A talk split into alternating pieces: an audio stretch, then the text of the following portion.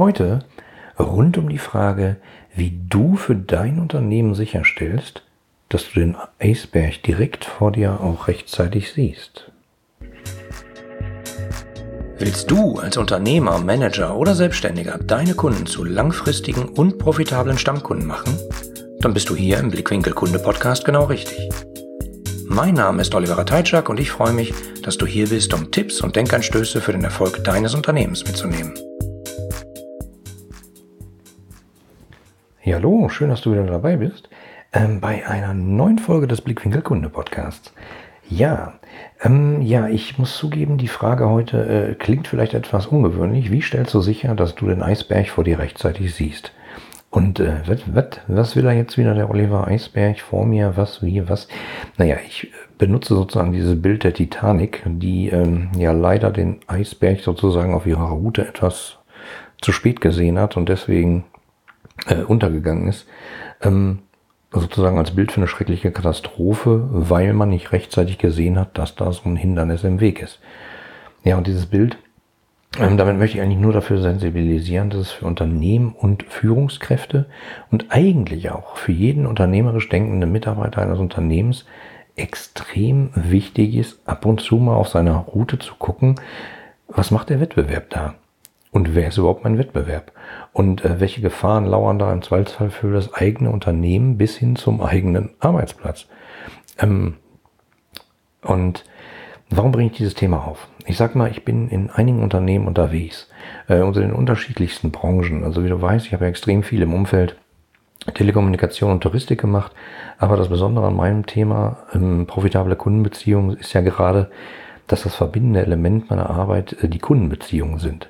Also arbeite ich halt für diverse Branchen und naja, also eigentlich für jede Branche, die Kunden hat. Und das sind recht viele.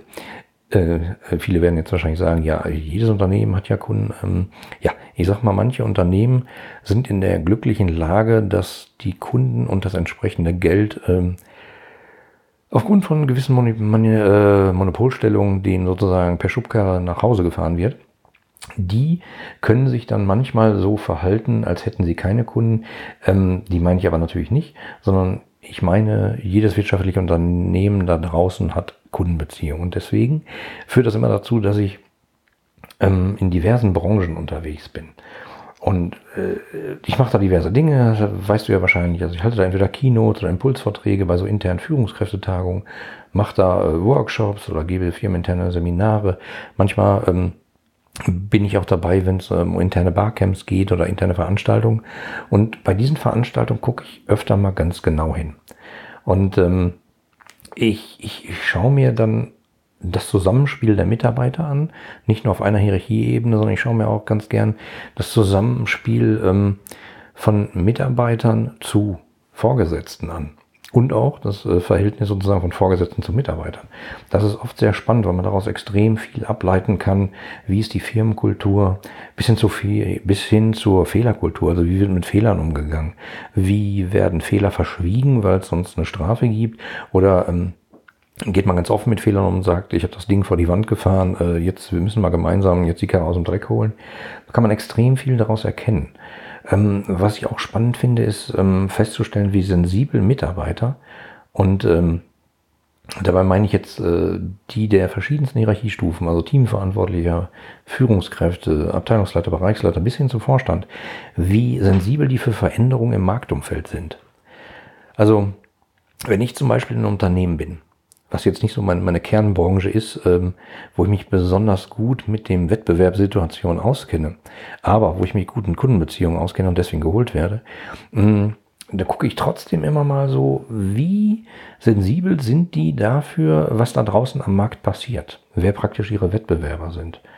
Und ich, ich hatte ja schon mal erzählt, warum interessiert mich dieses Thema so brennend? Naja, ich hatte ja ähm, dazu mal eine Podcast-Folge gemacht, was ich falsch gemacht habe, warum ich mein zweites ähm, Startup vor die Wand gefahren habe. Das war damals ja so eine Davanda-ähnliche Plattform, ähm, die wir ein paar Jahre vor Davanda gebaut hatten.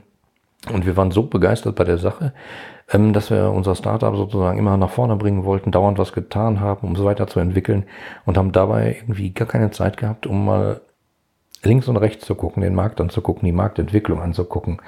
Naja, und das äh, führte dann einfach dazu, dass äh, zack, Wander da war und die hatten eine Menge Geld im Kreuz und ja, wir mussten das Startup damals schließen. Ähm, ist nicht schlimm, ist alles gut gewesen. Ich habe daraus eine Menge gelernt. Äh, die beste Freundin damals, mit der ich das gemacht habe, ist heute meine Frau, also alles super.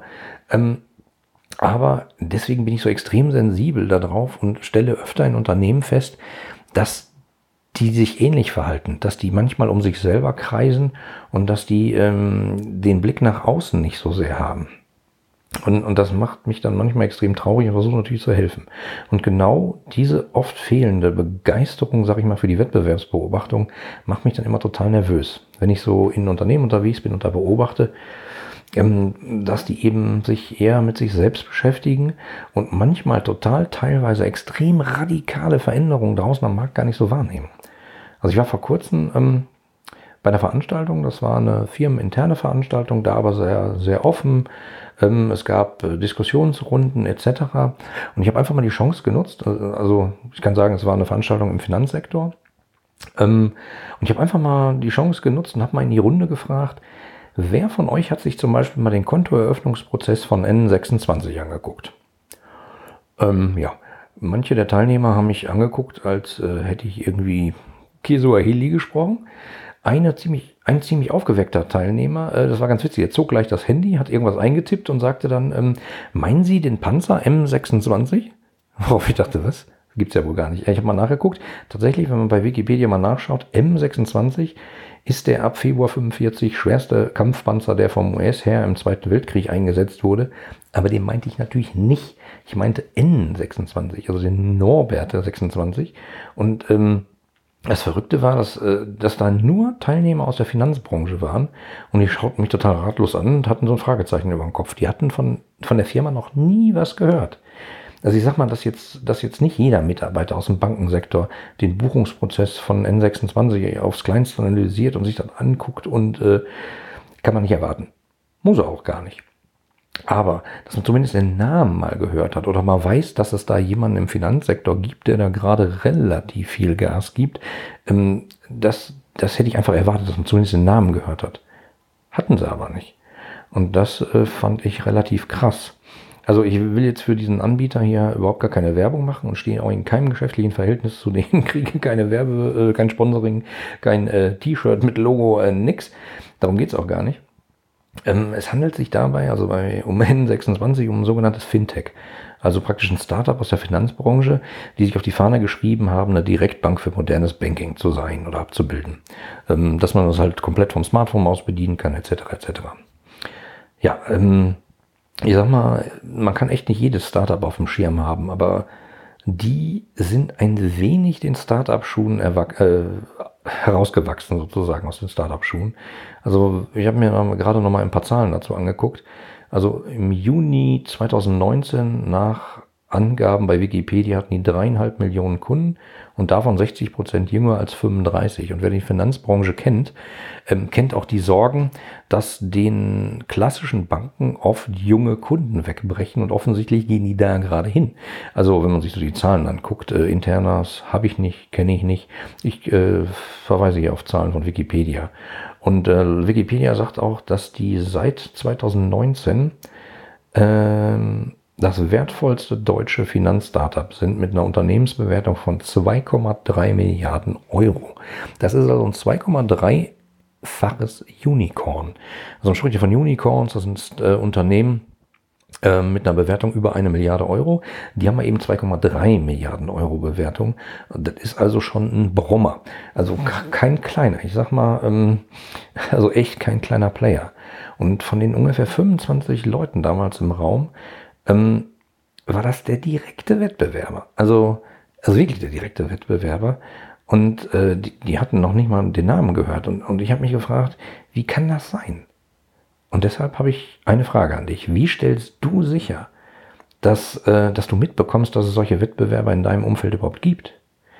Vielleicht gibt es in deinem Unternehmen auch eine Abteilung oder ein Team, das sich mit Wettbewerbsbeobachtung kümmert und das genau analysiert und guckt, was die machen im Vergleich zu dem, was ihr so tut und warum die vielleicht besser sind in manchen Punkten oder warum ihr besser seid oder wo ihr vielleicht einhaken könnt. Kann alles sein. Aber wie stellst du sicher, dass diese Erkenntnisse auch im hektischen Arbeitsalltag ähm, allen Mitarbeitern bekannt sind? Und nicht nur drei Hierarchiestufen, sondern vielleicht mal allen Mitarbeitern. Aber wenn man den vor Augen führt, schaut mal, liebe Mitarbeiter, da kommt gerade ein Unicorn hoch, da brennt die Hütte, die machen irgendwas scheinbar ziemlich richtig, die haben scheinbar die Kundschaft, die wir äh, gerne hätten, die uns teilweise wegbricht ähm, oder die wir nicht gekriegt haben oder oder oder, ähm, öffentlich veröffentlichte Zahlen, ähm, dann führt das im Zweifelsfall auch zu einer besonderen Motivation äh, zu begreifen, die Hütte brennt. Und wir müssen da jetzt mal gemeinsam an einem Strang ziehen. Äh, scheinbar gibt es da irgendwas. Was machen die genau? Lass uns das alle mal anschauen. Wie kriegst du das hin? Wie stellst du das sicher? Das hängt, kann ich dir jetzt kein Patentrezept dafür geben, weil ich kenne dein Unternehmen nicht. Aber es ist wichtig, das sicherzustellen und einfach mal die Sensibilität dafür zu schaffen. Es gibt da solche Brummer, schaut euch die mal an. Und ich kann echt nur sagen, unterschätze nicht den Wettbewerb. Und auch auf gar keinen Fall ähm, so aufkeimende Startup, äh, Startups. Ich weiß, du kannst dir sicherlich nicht jede Veränderung angucken und jedes Startup da draußen. Aber wenn die in den klassischen Tageszeitungen, Printmedien, Online-Portalen gelegentlich mal auftauchen und äh, die grob in deiner Branche unterwegs sind, dann solltest du vielleicht mal ein bisschen gucken. Und du solltest auch irgendwie das so gucken und die Quintessenz so an deine Mitarbeiter verteilen, dass die das auch neben ihrem im Zweifelsfall immer härter werdenden Arbeitsalltag mit äh, 400 E-Mails am Tag und äh, acht einstündigen Meetings am Tag trotzdem noch wahrnehmen und mitkriegen. Ja, das war sozusagen mein Wort zum Sonntag. Eigentlich will ich gar nicht äh, dazu mehr sagen. Ich möchte nur sagen, bitte, bitte sorg dafür, wenn du eine Abteilung hast, die den, deinen Wettbewerb analysiert, sorg dafür, dass die Quintessenz der Ergebnisse bei allen Mitarbeitern bekannt sind. Und nicht nur bei diversen Hierarchiestufen, sondern wirklich bei allen, weil sowas ist extrem wichtig ähm, um alleine auch die Motivation hochzuhalten, zu sagen, schau mal, da gibt's wen, der macht viele spannende Dinge, die machen wir teilweise nicht, andere Sachen machen wir besser. Was können wir von dem lernen? Weil Wettbewerb hat ja auch was mit Lernen zu tun. Im Zweifelsfall kann man auch mit den Partnern äh, oder oder oder. Ähm, nur es muss einem halt bewusst sein. Und das war's eigentlich auch schon. Mehr wollte ich dir gar nicht sagen. Ich wünsche dir noch einen wunderschönen Tag und sage mal, bis bald. Dein Olli. Die anderen Folgen dieses Podcasts und die Shownotes inklusive aller erwähnten Links findest du unter www.ihre-kundenbrille.de slash podcast. Damit du keine Folge mehr verpasst, kannst du auch dort direkt alle Folgen